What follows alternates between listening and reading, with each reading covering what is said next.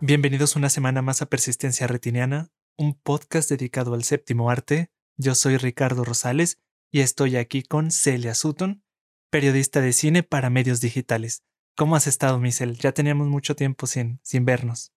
Hola, Ricardo. Pues yo muy bien y sí, ya teníamos algo de tiempo de no, de no grabar por podcast, pero estamos aquí de nuevo con ustedes. Con todas las ganas del mundo, como siempre, dispuestos a hablar un poquito de cine y bueno, esta vez nos toca hablar sobre nuestras recomendaciones para el mes de agosto. Ya estamos un poco entraditos en el mes, pero pues siempre es una, este, cualquier cosa es una excusa adecuada para, para ver cine y recomendar cine. Sí, tenemos unas muy buenas recomendaciones en este episodio. Así es. Entonces, ¿qué te parece si vamos empezando, Cel? Sí, claro que sí. ¿Sí? ¿Quieres ir tú primero? Va. Pues yo voy a recomendar como mi primera opción una película que estuvo en la muestra y además eh, se pudo ver en la cineteca, me parece que aún está por ahí o la pueden encontrar en, en alguna página de streaming, en, en la página de su preferencia. Eh, se llama La Gran Libertad, es una cinta dirigida por Sebastián Meise, es un director que presenta las cosas con con cierta crudeza. Es una película que sucede todo dentro de una prisión y se aprovecha muy bien esta locación. O sea, es una película que se refuerza este, esta sensación claustrofóbica de, estar todo el tiempo tras las rejas y lo que sucede en estos espacios, aprovechando también el sonido de las rejas eh, cuando se cierran, de las, de las no sé, de todo el metal, de las escaleras, de de las cerraduras.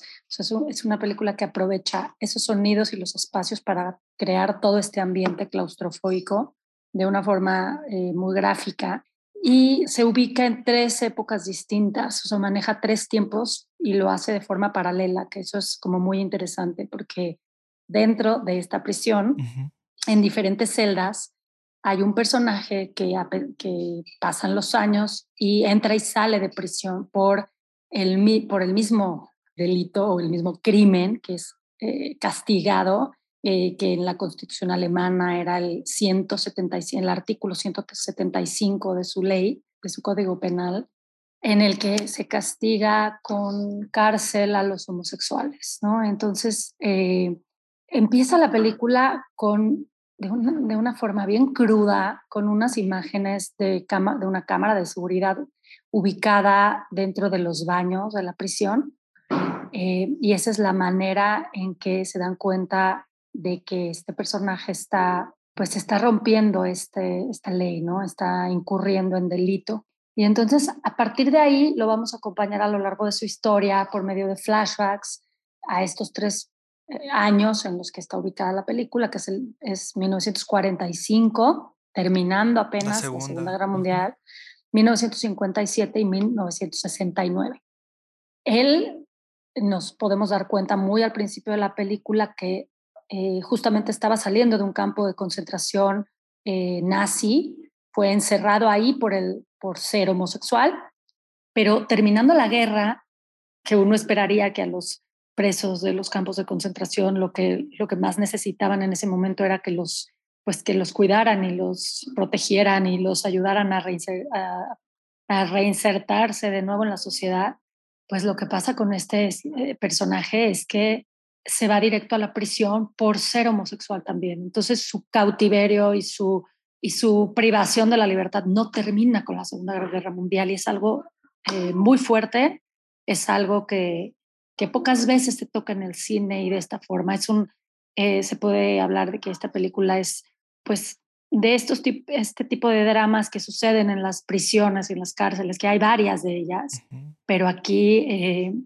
pues el drama viene de, desde antes de la película, ¿no? De dónde viene este personaje, lo que le ha tocado vivir y la costumbre ya de llevar después de la Segunda Guerra Mundial, pues casi 20 años o 20 años preso eh, bueno, de entrada y salida, porque incurre otra vez en el delito y lo vuelven a meter. Nosotros solamente lo vemos dentro de la, de la prisión, con algunos flashbacks que nos remiten a su vida fuera de ella, pero eh, muy sutilmente.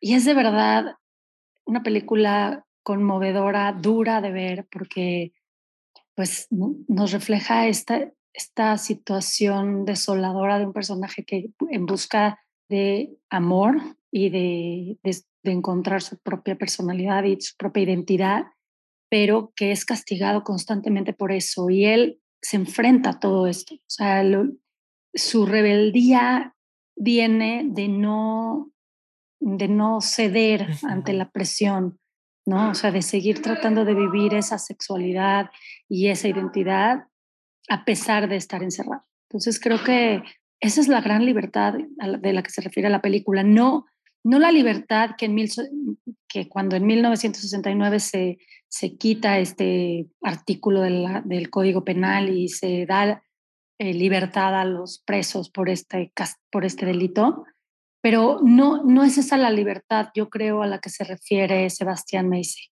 Yo creo que es la libertad interior de este personaje que a pesar de estar encerrado, él se busca a sí mismo y busca explorar su propia identidad sexual y se enfrenta a las autoridades, ¿no? Con toda la fortaleza interior que va adquiriendo a lo largo de los años dentro de la prisión.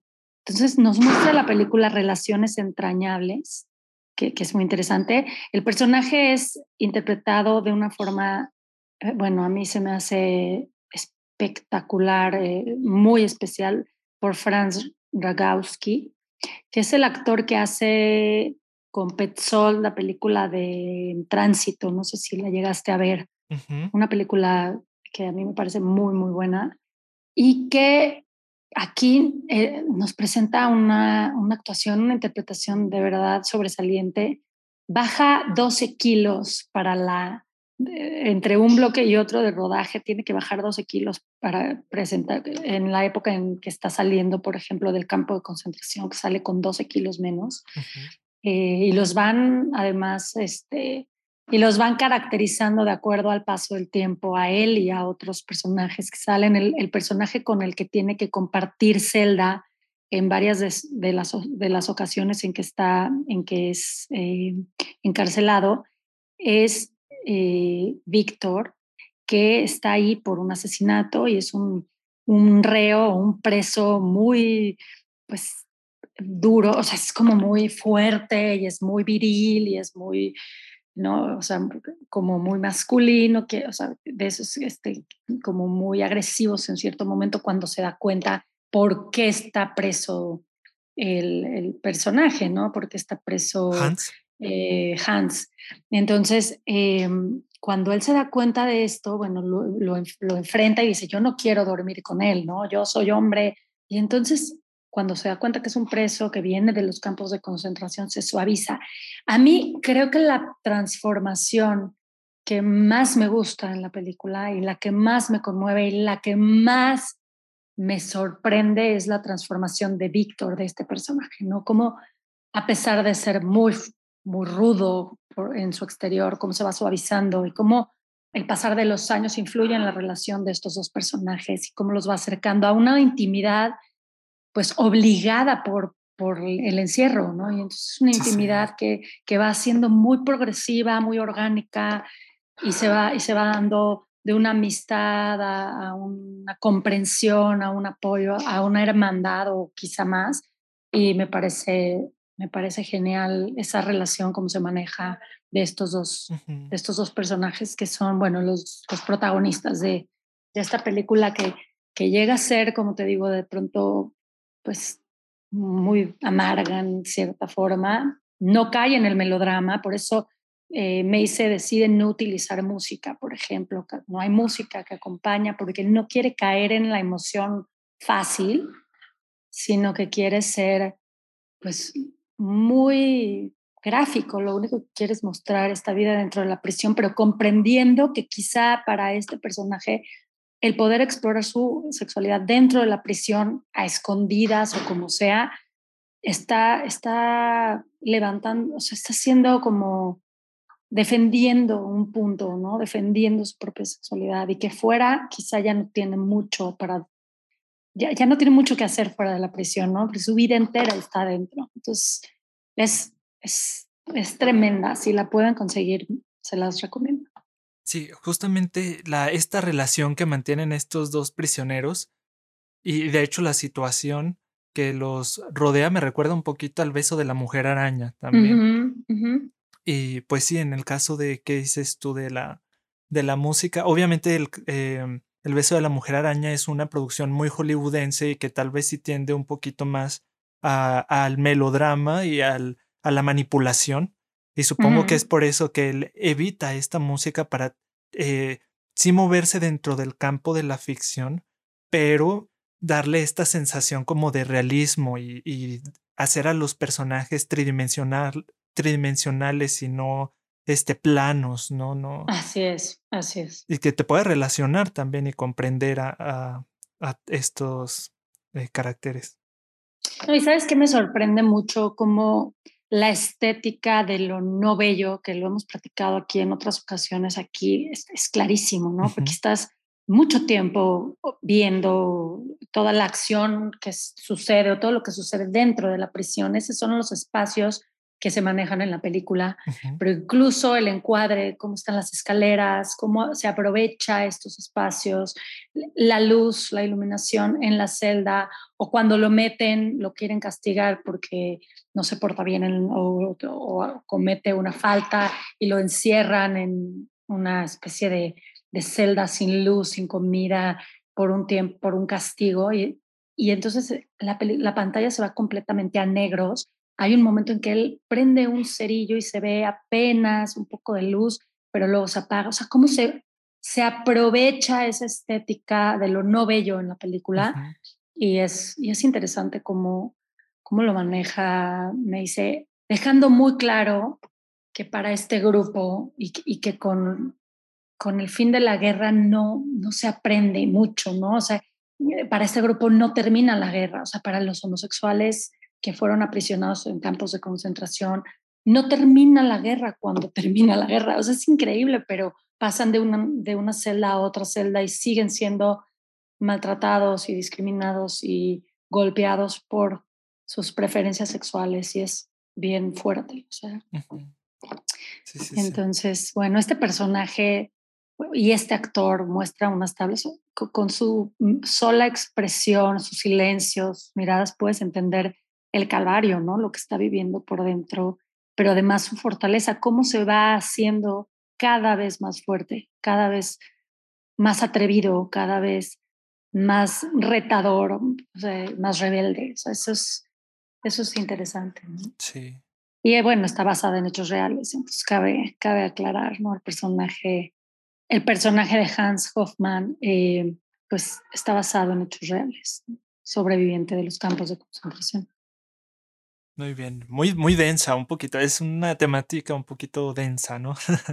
sí, sí, es, es muy densa, pero hay veces el cine refleja estas realidades que pues no son tan conocidas, o más bien sí son conocidas, pero no, no son muchas veces tocadas por, por el cine mainstream. y aquí, bueno, estamos entendiendo algo que... Y por la población en general, ¿no? Porque justamente al terminar la Segunda Guerra Mundial, creo que este, todos lo, lo vemos también como un gran, un gran paso, ¿no? por, por este, em, bueno, es liberación, como tú decías, de los judíos y esta eh, corte, ¿no? a la violencia contra este grupo poblacional. Y, Pero no, no estamos muy conscientes, la mayoría, de que como lo muestra esta película, hubo otras gentes que a pesar de que la guerra terminó y que fue un gran paso en la cuestión de tolerancia y no discriminación y este tipo de cosas, que se nos olvida que sí hubo otro tipo de poblaciones que para ellos la guerra no terminaría hasta muchísimos años después, o sea, la, la, guerra contra la discriminación y actos de violencia y y que todavía pues incluso hay otros grupos que no lo han logrado superar. Tal cual. ¿Tú cuál nos vas a recomendar, Ricardo, como tu primera opción? Mira, pues en estos días me ha interesado mucho por las comedias románticas y los musicales por ahí de los años 50 y 60. Entonces, pues sí, mis temáticas son un poco más, este, ligeras, muchísimo más ligeras. Y son películas más de entretenimiento, pero que aún así, este, vale un montón la pena ver. No, claro, para complementar además está súper bien, ¿no? Entonces terminas de ver La Gran Libertad y luego quieres un respiro, sí, algo musical, algo que, pues que te devuelva un poco el, a un buen estado de ánimo también. Sí, claro. Y pues bueno, estas dos películas son en movie. La primera es de 1963 y se llama Charadas. Es una especie mm. de, de comedia pero también es una película mezcla, con mezcla de suspenso y romance, ¿no? Está dirigida por Stanley Donen y protagonizada por Audrey Hepburn y Cary Grant. De hecho, Charada es como la respuesta, es como la respuesta de Stanley Donen al el amor que tiene, no sé, por el cine de, de directores y el respeto también que tiene por el cine de directores como Hitchcock. Es, haz de cuenta, Charadas es como intriga internacional. Ah, claro. Ajá. Este, justamente también eh, protagonizada por Cary Grant, pero obviamente combinada con todo este, con esta, ¿cómo decirlo? Dulzura, con este romance que caracteriza al cine de Stanley Donen. ¿Cómo le dirían en inglés? Como que esto cheesy, ¿no? Esto, ¿cómo decirle? Como cursi, este, ¿no? Sí, como lo cursi, lo cursi, sí, como un poquito lo cursi propio del cine de Stanley Donen y también es muy, muy campy, ¿no? También muy, muy, muy teatral y muy, este, no sé, o sea, haz de cuenta, es esa película de Hitchcock más todas las características propias del cine de Stanley Donen, que era una persona, al igual que, que Hitchcock, también era muy comercial, pero sí. Y bueno, en esta historia seguimos al personaje de Regina Lampert, que es protagonizado por Audrey Hepburn, que Audrey Hepburn pues es la máxima dulzura de Hollywood, ¿no? Y una de las bellezas más, más preciosas. Y la vemos en un papel muy típico de Audrey Hepburn en esta película, ¿no? Porque mm, pues es esta chica muy dulce que es más o menos también una damisela en apuros, este, una mujer de esas que no te atrevería, no se atrevería nadie a tocar ni con el pétalo de una rosa, ¿no? Con esa fragilidad, pero también un poco impuesta también. Este, y bueno, Regina Lampert es una mujer que si bien está decidida a divorciarse de su marido porque siente que la magia entre ellos se apagó, una vez que regresa a casa decidida, se da cuenta de que su marido no está ahí y que todas sus pertenencias tampoco están ahí, ¿no? Que el departamento en el que convivían juntos está vacío y es llamada por la CIA en París, por dentro de la embajada de, de Estados Unidos en París, es llamada por la CIA para decirle que su esposo pues había formado parte también de este departamento y que durante la Segunda Guerra Mundial había estafado a los Estados Unidos y les había robado una cantidad muy fuerte de dinero. Entonces se da cuenta ella de que su marido no es quien decía ser y que todo su matrimonio ha sido una farsa, más así como una tapadera para él este librar al gobierno estadounidense, ¿no? Ah, no solo eso, sino que también su marido ha sido asesinado. Entonces le piden a ella que ahora que su marido ha fallecido, o más bien ha sido asesinado, busque el dinero y lo haga regresar pues a Estados Unidos, no al país. Después de esta gran revelación que se nos muestra en todos los primeros minutos, pues vamos siguiendo toda la travesía de Regina y todos los problemas que se encuentra una vez que, que se ha dado cuenta de que su marido es, es esta especie de, de espía internacional, o era más bien. En el proceso conoce al personaje de Cary Grant, conocido como Peter Joshua, y él es, va a ser como su sidekick en esta, en esta aventura, ¿no?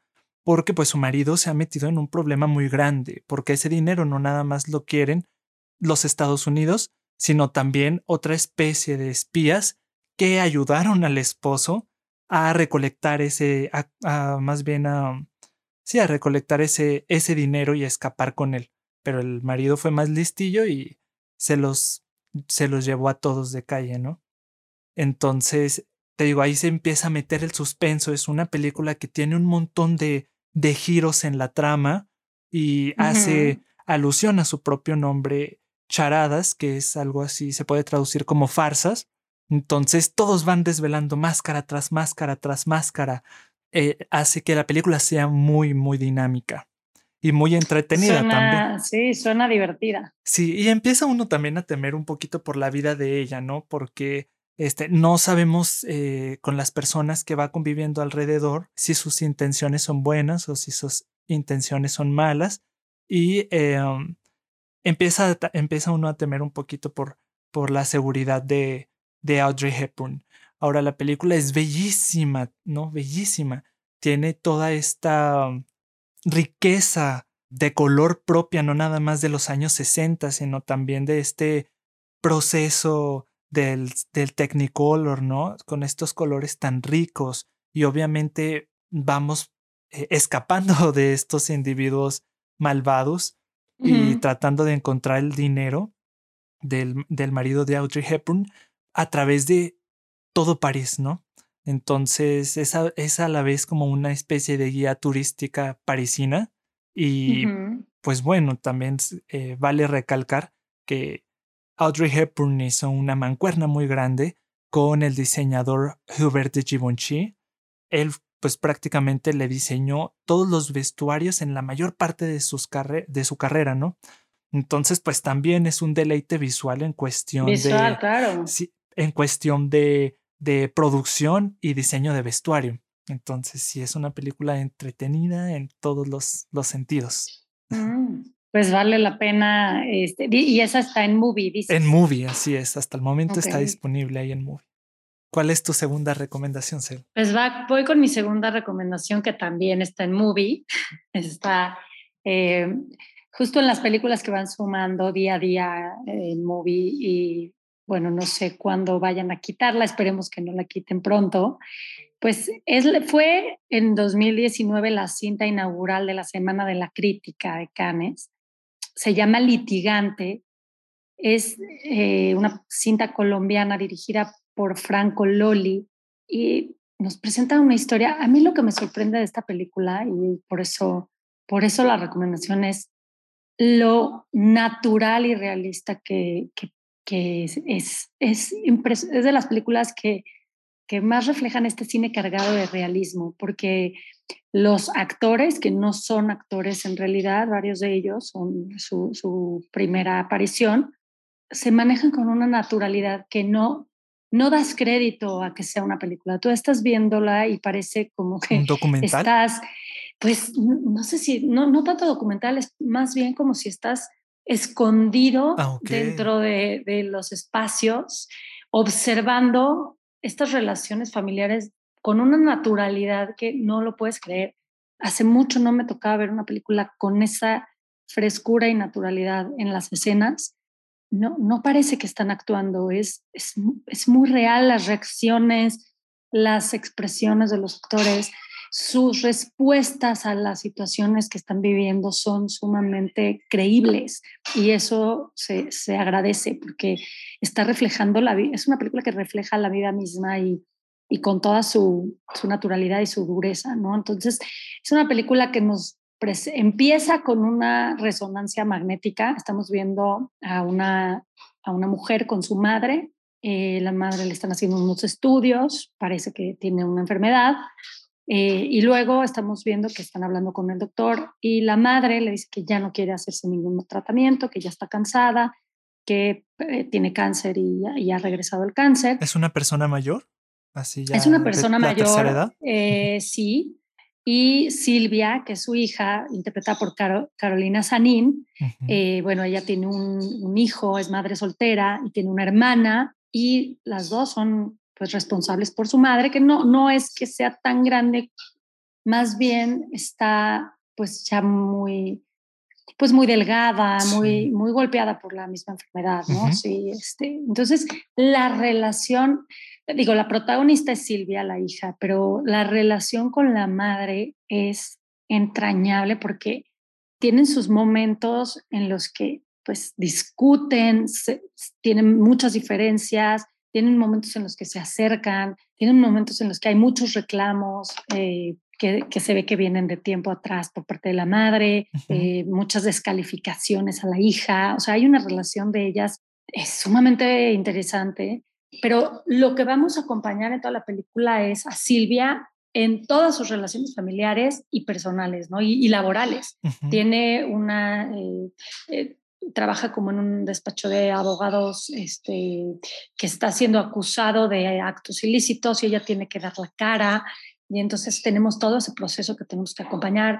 Luego, como madre soltera con un niño chiquito que tiene que ella este, estar al pendiente, con la mamá, que pues de pronto la mamá es bien dura con ella o bien criticona y juzga todo el tiempo y ella entonces, como sabe que está enferma, se tiene que aguantar muchas cosas, pero ya no la aguanta y está a punto de explotar. O sea, es un personaje a punto de la explosión, pero todo el tiempo se contiene, está contenida todo el tiempo. Hay momentos en los que sí le contesta y, y hay unas discusiones entre ellas, pero es un personaje que tiene que aguantar todo lo que le está sucediendo y afrontarlo y actuar y entonces todas las dinámicas familiares que observamos son, aparte de lo real que, se nos presentan, son sumamente interesantes porque vemos a cada uno en su rol tratando de llevarlo lo mejor posible a pesar de las circunstancias. Y bueno, entonces la tenemos a ella enfrentando a los periodistas con todo, y luego enamorándose de uno de los que la criticó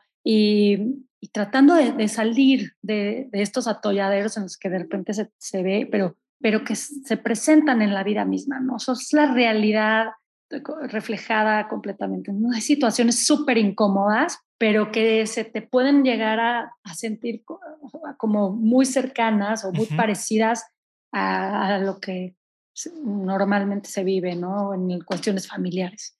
Entonces, este, se me hace, pues, una película muy sencilla, no, no cuenta con mucho presupuesto, se puede, se puede ver, pero eh, quizá la fotografía o la estética no es tan llamativa, o sea, no te está llamando tanto la atención por ese lado, porque no pretende ser preciosista ni contemplativa ni nada, es simplemente un reflejo de la cotidianidad y de la vida misma, de la rutina del trabajo, del día a día de los personajes. Es sumamente realista. Me, me, me impactó esa, esa parte de esta película, me, me sorprendió y estamos muy cerca siguiendo a Silvia toda la película, la acompañamos en todas sus facetas, como hija, como madre, como pareja, como en su lado laboral.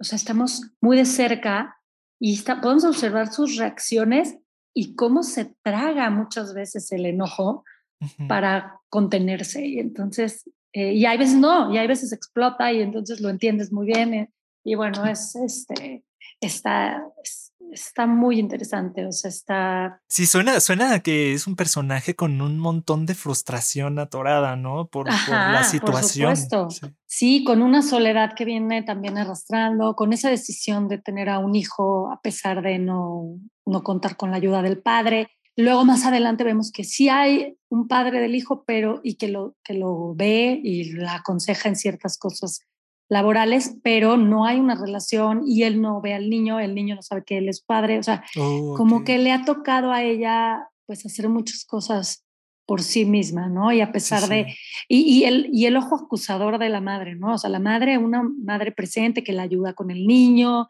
que está ahí, que pues, que está sufriendo una enfermedad, pero que, pero que la juzga bien, bien duro, ¿no? Es como todo el tiempo calificándola de que esto lo hizo mal y esto lo hizo mal.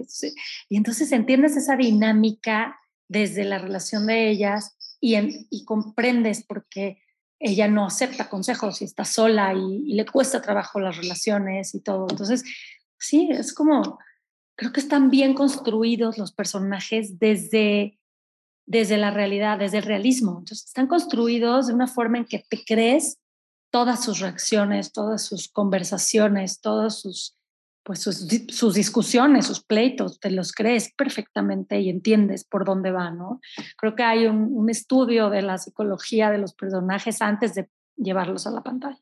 No véanla en movie antes de que la vayan a quitar, espero que no, pero bueno, si, si la pueden ver, es una coproducción de Colombia, Francia, estuvo en Cannes, eh, creo, que, creo que vale la pena.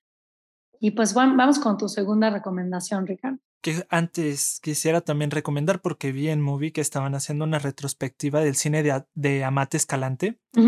claro. Entonces también se pueden ir a verlo, vayan a verlo. La realidad es que yo me espero hasta que la retrospectiva sale toda para poderlo ver, pero bueno, ya he visto y incluso he recomendado aquí ya anteriormente sus películas. Ahí pueden encontrar Eli y también Sangre. Entonces, y está Bastardos también. Y ah, claro. Ajá. Yo Bastardos me tocó verla en Morelia. Eh, no, no es de mis favoritas, la verdad no, no me gusta tanto. Ajá.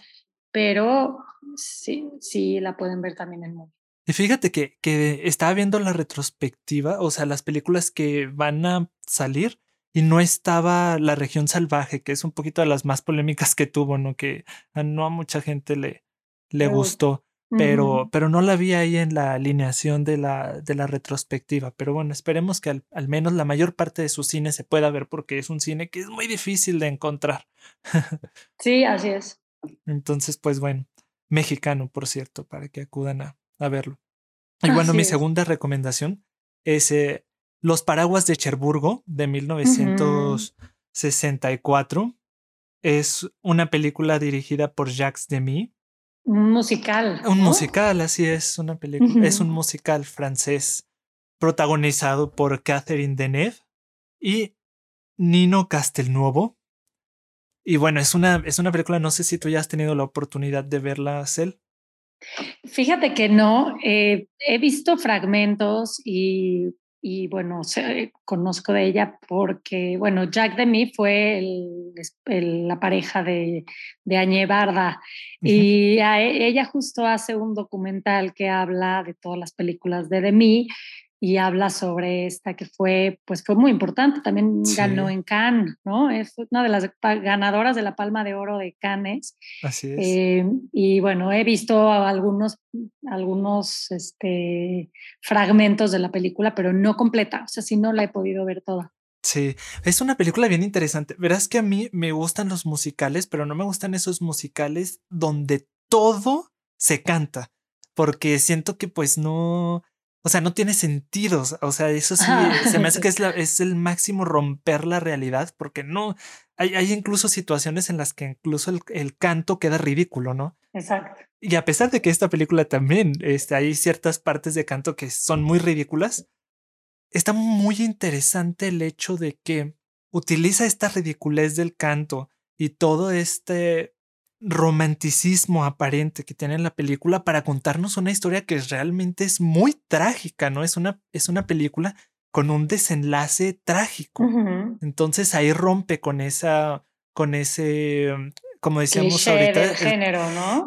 cliché del género, pero también con lo cursi, porque parece, una, parece una película muy cursi, pero ya a la mitad te das cuenta de que al menos intenta romper con eso cursi en la segunda mitad para generar ese contraste y también puedes dejarte el corazón un poquito vacío, ¿no?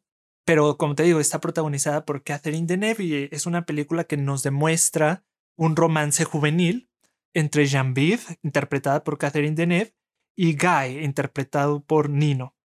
Los vemos a ellos, es este romance muy, eh, eh, no a la Romeo y Julieta, pero sí de que ellos inician un romance, pero los familiares no están muy, muy de acuerdo, ¿no? Porque eh, la mamá de ella le gustaría que ella contrajera matrimonio con una persona con un estatus social más alto, porque ellas están, ellas son solas en la vida, ¿no? El padre de ella no se menciona en la película y la madre de ella justamente tiene un, una tienda de paraguas en Scherenburg. Eh, y es de donde tratan de sacar dinero para vivir, pero están inundadas en deudas. Entonces la madre la ve como una especie de seguro, por así decirlo. Y le gustaría que su hija este, se casara con otro tipo de hombre, que este pues es un hombre de clase media baja, trabajador, ¿no? Que se dedica a reparar autos. Y él por su parte, eh, su tía tiene una tía muy enferma, a su vez también son él y la tía, son eh, dos personas, ah, se puede decir un poquito solitarias, pero bueno, es él y su tía. Su tía está muy enferma, está al borde de la muerte y le encantaría dejarlo con una mujer que, que mm, lo cuidara, ¿no? Tanto como ella cuidó de él. Y esta mujer es justamente su especie de cuidadora o enfermera que se mantiene al tanto de, de ella. Pero pues hay una conexión entre, entre Guy y entre Jean-Vive que es, es algo que no se puede disolver difícilmente, ¿no? Y eh, la película pues está dividida en tres partes, que es un poquito el spoiler, ¿no? La primera parte es se conoce como la partida, ¿no? Ellos se tienen que separar porque, pues, a él lo reclama el ejército, ¿no? No va a la guerra como tal porque no hay una guerra en ese momento, pero eh, el ejército lo reclama para hacer su servicio y lo tiene que, creo que es como uno o dos años el que se tiene que ir, que eso es algo muy, muy interesante también de la película porque el tiempo eh, no es muy largo de separación. Pero para ellos que son tan jóvenes y que están tan intoxicados y tienen una infatuación el uno con el otro, este tiempo pareciera ser eterno. Es ese, esa separación es lo que los lleva a que sus vidas tomen caminos separados, ¿no? Y la segunda y la tercera parte se llaman la ausencia y el retorno, ¿no? Bueno, en estas dos partes los vemos cómo es que la vida va avanzando una vez que están separados el uno, el uno del otro, y pues bueno, se van desarrollando de acuerdo a, pues al trasfondo de cada uno, ¿no? Porque ella, como te digo, estando inundada en deudas con su madre y con unas ventas tan bajas en la tienda, termina conociendo a un hombre que se dedica a la venta de joyerías y que es un hombre muy, muy este, rico. Y en cambio, eh, Guy lo vemos como su abuelita o su tía más bien fallece y él se ve acogido ante esta, este dolor tan grande por la mujer que, que solía cuidarla. Entonces es una película, obviamente, como les decía desde un principio, con un final muy triste, es un final ácido, me parece. Para este tipo de películas tan románticas es un final muy ácido, pero se disfruta bastante. O sea, se disfruta bastante porque si bien, la, sobre todo el primer tercio de la película, tal vez incluso las, los primeros 15, 20 minutos, se pueden sentir increíblemente cursis, pero de ahí, la, ah, de ahí la película va agarrando un cuerpo impresionante, ¿no? Y pues es una de las películas que hizo famosa a Catherine Deneuve y, o sea, la saltó a la fama y a la popularidad para grabar otras películas increíbles, ¿no? E, fabulosas como Bella de Día, por ejemplo. Oh, sí, claro. Y, y bueno, es una película que también visualmente nos envuelve en toda esta, eh, el youthquake que le llaman, ¿no? Toda esta revolución juvenil propia de los 60, ¿no? La minifalda y los colores explosivos. Visualmente eso la hace muy, muy interesante. Toda está grabada en un set y se nota, ¿eh? Se nota que está grabada en un set, incluso los exteriores. No creo que haya un, este, como dices. Eh, eh, rompiendo con el realismo del que estábamos hablando, ¿no? Aquí no, o sea, es completamente muy pues, artificiosa. artificial. por donde la ves, se nota muy artificiosa, se nota muy, muy cuidada. O sea, hasta el más mínimo detalle. con mucho, con mucha producción de arte y de diseño. O sea, mucho diseño de producción. Ajá, y de vestuario y de todo. Y obviamente eh, los vemos a ellos actuando lejos de, lejos de cualquiera de las otras dos este, películas que nos has contado tú, ¿no? El histrionismo aquí es eh, muy falso y muy. Muy este, teatral, ¿no? Exigente. es como muy dramático. Muy, dramático, exacto, muy teatral. Pero como te digo, justamente el final, la forma en que se desenlaza la historia entre, estas, entre esta pareja, es ahí ese toque de realismo. Es ahí lo que rompe con el romanticismo. Lo que, rompe con el cliché. Y que, y que, rompe con el cliché y que, y que rompe también con, sí, con el que te dice, pues las películas, o sea, la vida real no termina como las películas. Y esta película lo demuestra y eso me gusta bastante. Ahí la pueden encontrar en Movie. Dura muy poquito, dura como 90 minutos. O sea, hay que verla totalmente. Se puede hacer un poquito pesada por la cuestión del musical, Exhaustivo, exhaustivo, en todos los, los, los diálogos, pero está interesante. Ahí están nuestras cuatro recomendaciones de hoy para que las vean en el mes de agosto y pues nos vemos pronto con otro episodio de nuestro podcast y gracias por escucharnos.